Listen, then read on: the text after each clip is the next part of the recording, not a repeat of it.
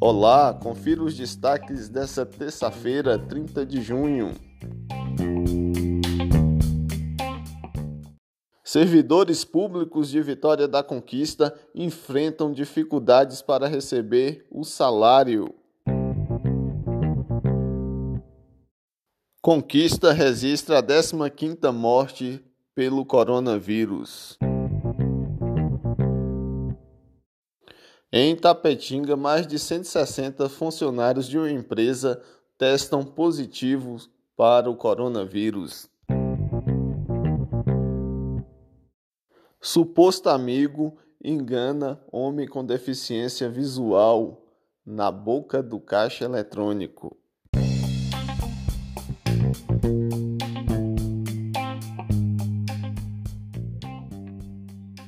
E aí, minha gente? Estou chegando aqui novamente trazendo notícia e informação para você. Meu nome é Marcelo Baiano e hoje é 30 de junho de 2020. É, o ano acabou, né? Quer dizer, eu acho que o ano nem começou, ou a gente tá chegando no meio do ano. Tá tudo tão confuso por causa dessa pandemia. Mas fato é que eu estou aqui trazendo informações e notícias para vocês com a parceria da Rádio Acid com o blog do Baiano, o podcast mais importante de Vitória da Conquista e região. Gente, é o seguinte: o Banco Itaú ganhou a licitação para fazer o pagamento do servidor público aqui de Conquista. Só que esse mesmo servidor está enfrentando vários problemas. Os cartões para eles sacarem os seus salários ainda não chegaram para a maioria dos servidores. E o provisório já foi vencido, já teve a data de validade expirada. O que, que acontece? Filas e filas estão se formando na porta desses bancos. Ali o Itaú da Cirqueira Campos tá passando ali pelo pelo que eu vi hoje, tá passando, foi, foi, foi, dobrou ali na esquina do sinal, passando pelo lado da Igreja Betel, ali quase chegando no fundo, na Vivaldo Mendes, filas imensas. Aí resolvi ir lá no banco que fica na Francisco Santos. Aí começa ali na Francisco Santos, dá uma volta ali, vem ali pela Praça 9 de Novembro, vai indo pela Monsenhor Olímpio e atravessa ali, atravessa dos artistas. Então, nessa pandemia tá complicado receber salário pelo Banco Itaú muita aglomeração, cartão que não chega, mas a Secretaria de Administração informou que a grande maioria dos servidores sacaram seus salários com o cartão provisório. Mas o que eu pude observar nessas filas que o distanciamento social de 2 metros não está sendo respeitado e assim facilita a disseminação do coronavírus. Sem contar com a Leblina que estava ontem aqui em Vitória da Conquista, aquele tanto de gente aglomerado, com só tinha a proteção da sombrinha ou do guarda-chuva.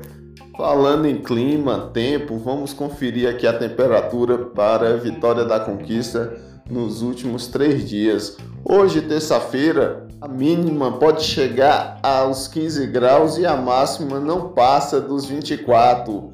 Amanhã, quarta-feira, mínima de 13 graus e máxima de 26. Na quinta-feira, a mínima é de 15 e a máxima de 27 graus. Vamos falar agora daquela notícia que eu dou aqui todos os dias e que os meios de comunicação estão pautando todos os dias, que é o tal do coronavírus.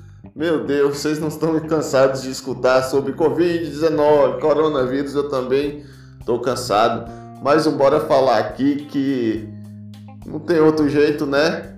Foi registrado aqui em Conquista a 15ª morte pela Covid-19. Se trata de um homem de 79 anos com doenças pré-existentes. Ele já estava sendo monitorado pela vigilância sanitária e foi internado no dia 22 no Hospital São Vicente. No último boletim da Secretaria de Saúde são até agora 674 foram contaminados com coronavírus. Deste número, 472 já estão recuperados. De 87 ainda está com vírus ativos e apresentam sintomas. Deste número, é, 175 se recuperam em casa né, com isolamento domiciliar e 12 estão internados em hospitais.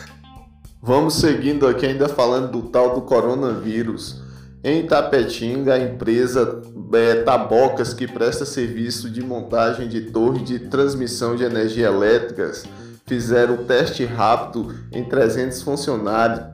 169 testaram positivos para o Covid-19.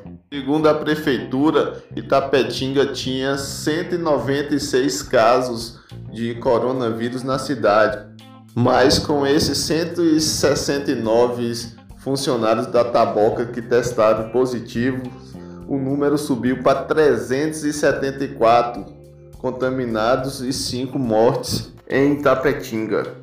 É, minha gente, vamos seguir aqui com o nosso noticiário porque a coisa tá feia, não sabemos em quem mais confiar. Escute só essa. Um homem cego pediu ajuda ao suposto amigo para ir até o Banco do Brasil fazer um saque. Chegando lá, depois da operação efetuada, o amigão né, do peito, gente boa, ele simplesmente trocou os cartões. Deu seu cartão para o deficiente visual e ficou com o cartão do homem que é cego, né? e logo após fez um empréstimo de 21 mil reais. E o que, que acontece? Pelo aplicativo do Banco do Brasil, ele pagou suas contas, contas da sua família, ainda sacou dinheiro em espécie e depois devolveu o cartão pro camarada lá. Eu que não queria ter um amigo assim. Ele suspeitou dessa, dessa movimentação financeira, foi até o banco onde constatou tudo. Pediu o cancelamento e o estorno do dinheiro que foi gasto. O banco aconselhou ele a fazer um boletim de ocorrência na delegacia de polícia e assim foi feito. E aí estamos aguardando as providências. Muito amigo, será o que, que passou na cabeça dele? Que cego é besta, que cego não raciocina? Não vai por aí não, viu, minha gente? E fica essa lição aí para todos os deficientes visuais que não se deve confiar em todo mundo. Ou confia no funcionário do banco, chega, peça para fazer a transação financeira, ou então de uma pessoa, um filho, um pai, uma mãe, alguém assim que possa ajudar porque a coisa aí tá feia. Eu pensei que a pandemia ia deixar o povo mais solidário, sensível. É aquela história, né? Quando a esmola for demais, desconfie. Quando vê gente assim cheia de boa vontade para ajudar, toda solidária, desconfie. E eu vou ficando aqui, prometendo voltar amanhã se for possível Lembrando que esse podcast é uma parceria da Rádio Acid com o blog do Baiano e pode ser ouvido em várias plataformas de streaming como Spotify, Google Podcast e Apple Podcast. Até amanhã e um abraço.